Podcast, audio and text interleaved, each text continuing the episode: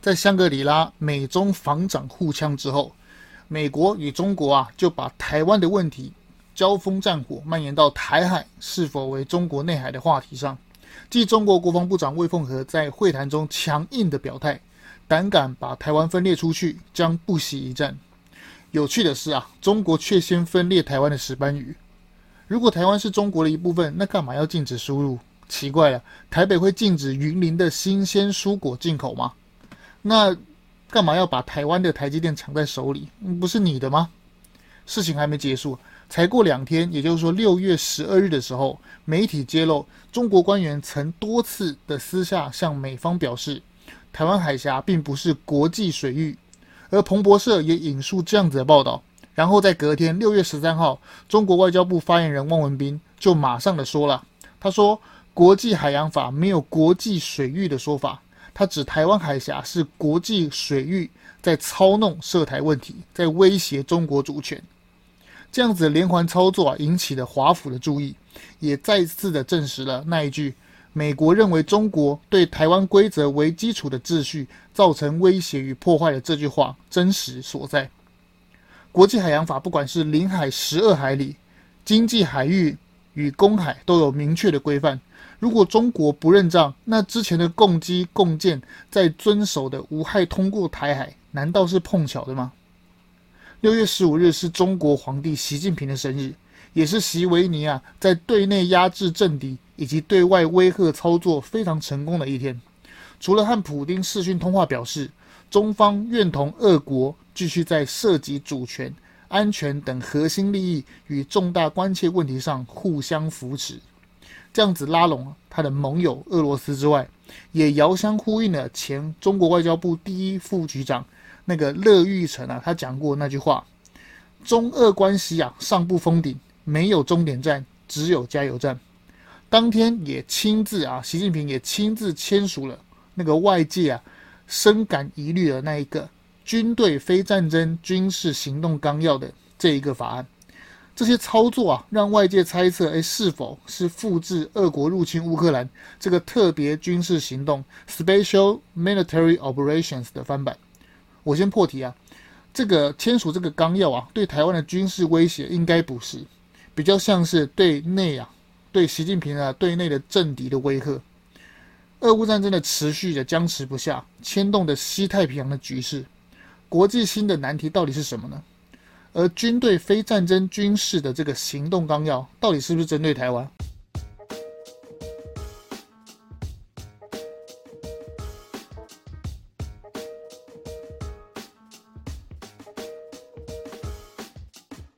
我们一起说真话，事实需要让更多人知道。欢迎收听《荣耀台湾》Podcast。俄罗斯入侵乌克兰啊，到现在一百多天了，形势啊依旧焦灼。乌克兰没有重武器可以有效地阻止俄军攻势，俄军啊对已经占领的区域死捏不放，更想要扩大战果。估计俄军啊想要吃下整个乌东地区，最好是能拿下整个乌克兰南部，尤其是黑海沿岸，实施实质的控制整个黑海。美国在六月十五日宣布加大对乌克兰的军事援助。英国首相强森啊再次访问乌克兰，会见泽伦斯基，宣布针对乌克兰的军队展开培训计划，预计一百二十多天将培训多达一万名士兵，有助于乌军加速部署、学习前线的作战技能、基础医疗能力、网络安全以及反爆破技术。但其实啊，此次会晤的焦点还是聚焦在俄罗斯封锁乌克兰港口导致的粮食与能源危机。是的，这次乌克兰的战争啊，导致全球的通膨正在逐渐的严重。本周美股可以说是一蹶不振啊，道琼工业指数跌破三万点，失守对投资人啊产生的心理影响其实是无比巨大的，是继二零二一年一月以来首度收在三万点以下。除了道琼、标准普尔五百指数、纳斯达克综合指数也接连啊受到了影响，跌幅在三到四趴不等。虽然有可能是联准会升息三码，因为要对抗通膨而导致的下跌，但其实根本的原因啊，根本的问题在于俄乌战争导致的俄罗斯封锁港口导致的全球性通膨。联合国月前公布啊全球粮食危机的年度报告，因为俄国啊遭受国际制裁，几乎无法出口粮食。素有欧洲粮仓之称的乌克兰，在黑海的出口也被俄国俄军的封锁，加上三十趴的耕地啊沦为战场，使得乌克兰瞬间失去粮食出口的能力，估计要少四百五十万吨的粮食。联合国秘书长古特瑞斯表示，俄国入侵乌克兰这个战争啊，打乱了全球粮食生产与贸易市场，俄乌无法输出的粮食化肥缺口。不仅没有其他的替代来源可以及时补上，甚至会扩散，引发一些国家限制出口，以及一些国家会去抢购粮食，这样子会更进一步导致全球恶化的食物与肥料价格的飙涨。再来就是能源危机，近年来普丁执政的俄罗斯啊，俄罗斯主要的经济成长其实就是有赖石油的出口，随着西方制裁俄罗斯禁止出口，导致石油飙涨。加上中东啊也没有提高产量的意愿，拜登所属的民主党左派的环保思想也反对开采页岩油，更是让全球的通膨雪上加霜。身为高度仰赖进口的台湾，也正面临物价飙涨的考验。根据《华盛顿邮报》的报道，普丁试图啊拖延俄乌战争，同时持续封锁乌克兰的谷物等出口的手段，升高啊全球粮食跟能源的危机。普丁相信西方国家会在压力下屈服，因为民主国家需要人民的选票，而独裁国家不用。通膨加大，就是变相的加速减少每一个人民的荷包嘛。长此以往，西方各国自然会在压力下减少对乌克兰的援助。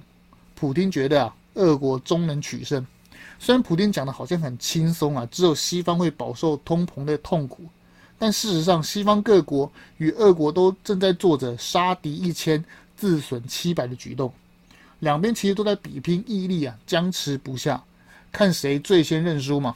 然后认输的那个就求对方上谈判桌，如此而已。我感觉啊，这样的剧本好像逐渐在实现了。日前啊，北约秘书长就有意无意的表示啊，俄乌战争其实可以很快的结束，取决于乌克兰要付出什么样的代价。这句话其实真的非常的啊，非常的耐人寻味，让我想起苏联与芬兰的冬季战争，最后是以芬兰象征性的割让一些领土，当做史达林下台阶的代价来结束战争。所以北约秘书长这句话的是在暗示说，乌东地区是要割让一点土地给俄罗斯，换取普丁的撤兵台阶吗？事情发展成这样，其实一点也不意外，因为法国啊，他就从未加入制裁的这个行列嘛。而且法国啊，其实从头到尾都在主张要跟普丁谈判，而德国的肖兹啊，答应的重装备武器也只闻楼梯响。现在又发展成北约秘书长的暗示，四国领导人啊，在日前又再次的访问泽连斯基，搞得好像在摸头，好像在跟泽连斯基说啊，哎呀，小老弟啊，你赶快答应普丁的条件吧，大家都被通膨搞到快受不了了，你知道吗？那个马克宏嘛，拥抱泽连斯基的那个照片啊，真是堪称经典啊！英国媒体《每日邮报》他下的标题啊，非常的好玩。他下的标题叫做“泽连斯基的表情啊，看起来他好像宁愿待在乌东的战壕里。”我讲难听一点，这些这几个北约的国家领袖啊，看起来好像是在替普丁传旨的。那么圣上写的那上面那个圣旨上面写的到底是什么？是俄罗斯撤兵的条件吗？似乎好像是诶，普丁近日啊，在圣彼得堡经济论坛上表示啊，普丁不反对乌克兰加入欧盟啊，还加码表示，诶，欧盟啊不是北约啊，根本没差，你想加入就加入吧。乌克兰加入欧盟啊，就会变成北约那些人的殖民地。说话真酸呢、啊。除此之外啊，呃，普丁更提到，希望俄罗斯与乌克兰的关系啊，可以在他的特殊军事行动后啊恢复。这句话的含义啊，其实是普丁不承认他是军事入侵乌克兰，不是战争行为，而且事后将俄乌的关系定义在国与国的关系，意思是说俄罗斯无意消灭乌克兰吗？这点其实跟我之前的论点相同。我想他没有说出口的是他的停火条件吧？我猜猜哈，应该是乌东地区与乌南的沿呃沿黑海的沿岸嘛，这应该是他的停火条件。我想，呃，乌东地区应该是基本嘛，因为现在呃被俄罗斯军队牢牢捏在手里。那如果西方与泽连斯基的谈判失败，或是在战场上的持续恶化，我想乌南搞不好会被普丁杠上开花。如果北约这群人啊笨到被俄罗斯就是继续掐着这个能源与粮食这个脖子的话，那有可能乌南地区就会丢失，也说不定。说完了俄乌啊，紧接着我们把话题带回跟我们台湾人都息息相关的西太平洋吧。直接从习近平生日当天签署的啊。军队非战争军事行动纲要真的是闹口！从这开始说起吧。这纲要其实是大部分的国家都有啊，用来啊，目的是用来确保国与国之间不要擦枪走火。若是不小心擦枪走火之后，要先讲好就怎么处理。比如说啊，我的军队啊要经过你国家的时候，发现哎，不小心那个我的士兵不小心开炮了，哦，不小心走火。那要怎么样应对？比如说我不小心打到你哪里啊？那请你不要反击啊！我们有个 SOP 这样，这个是一般的民主国家设立的这个这个军队非战争的军事行动纲要，说穿了就是减低冲突的这个纲要。而中国这个纲要啊，其实它很早就在研究，并不是现在凭空出现，而啊习近平直接签署。不过根据中共过去啊说话不算话的记录，我想任何纲要对中共来说都是历史文件。大部分的评论与文章都表示啊，这个啊，习近平签署的这个纲要很有可能是在对台用兵的法理上的预先铺陈，但我觉得这样的几率其实是不大，应该是对内的政敌威吓才对。我的判断依据是什么呢？就是开头那个提到了中国前外交部副部长乐玉成。五月二十八号，外交部副部长乐玉成的名字啊，一度出现在中共的外交部的官网上。从那个官网上的外交部的那个那一栏里面消失，无预警的出现，好，在中共国家的广电总局副局长的位置上，也就是说，呃，乐玉成是不是被调离现职，调到广电的副局长的位置上？事情啊，这个事前事后其实都毫无风声，就引起大家的外界的猜想。要知道，乐玉成可不是一般的剪角，他可是中国外交部的第一副局长。主司啊，他的主管业务是针对俄罗斯方面的外交官，可以说是中国内部啊的俄国通非常亲俄。今年北京的冬季奥运，普丁与习近平的见面这个局啊，就是他一手主导的嘛。那个中俄合作无上限，与中俄关系上不封顶，没有终点站，只有加油站，这些金句啊，就是出自他之手。正当所有人都不知道发生什么事的情况之下。六月十号，外交部哦，中国外交部的官网上又重新上架这个乐玉成，然后六月十二号，也就是说两天后，然后又下架了，然后六月一直到六月十四号，终于确认消息，被正式任命调到广电总局当副部长，两进两出啊，这说明什么？这说明中共的内部啊，其实是非常混乱，而且是有大事发生嘛。外交部与国防部在中共的啊治下都是大的部，大的那个部。啊广电总局啊，根本就跟啊外交部跟国防部根本无法比嘛，因为外交部是直接听命于习近平，而广电总局啊只是对内的宣传局而已嘛。虽然表面上是平级调动嘛，比如说副部长变成副部长，但其实是降级的调动，这说明了这个乐玉成啊应该是犯了什么错误。才被斗倒嘛？我的判断是啊，也有可能是中国啊，它的外交政策出现问题，然后被政敌斗下台。这个主司对俄国的业务啊，在中美贸易的关系冷的情况下，是中国对外最重要的外交部门啊。摊开时间轴来推敲，我们来推敲一下，到底发生什么事情？亲俄派的乐玉成呢，很显然是啊，中共对外交押宝俄国这个责任来下台。眼看俄乌战争陷入僵局，而美国啊前几个月通过轴心法，轴心法的全名是评估习近平的干预与颠覆法案。美国通过这个轴心法，暗示就是要中国放弃习近平的策略，进而让中共的内斗加剧。从六月十日到六月十四日之间两次被下架，到最后确认被斗下台，很明显的就是习近平占了下风嘛。因为中共中央对于亲俄的外交政策，很显然的即将要转向了，而习近平在党内的威信啊受到动摇，使得他必须要发出这个讯号，昭告天下：哎，你们不要乱动啊！我手中还有军队。所以，为了要啊昭告天下，你们不要轻举妄动。所以，习近平在六月十五日就签署了这个军队非战争的军事行动纲要。这个时间点很显然就是要压制党内政敌，不然不会这么巧吧？换句话说啊，如果中国真的要对台动武啊，他根本不需要宣布什么非军事嘛。因为拜登早就说过，至少三次要武力协防台湾。中国开打就是直接面对美日联军，很简单。这件事情如果没有搭配中共的内斗事件啊，外界看起来就比较像是，哎呦，中国是不是要对台动武的这个法理铺陈？但如果我们把视野放大，就能更看清楚全貌是长什么样子嘛。随着中国香格里拉的会谈会后啊，强硬表态。美日同盟的联合记者会上，拜登说武力协防台湾之后，中国要并吞台湾的政策啊，其实武统已经不太可能了。所以他们啊，我估计啊，应该是他们的武统台湾的政策已经不是用军事的方面，而是转而在外交跟渗透来加强。外交就是指跟美方私下交涉，表示台湾的台海是中国的内海；渗透是指对台湾的认知作战加剧。要知道，外交是政治的延伸，军事是外交的手段。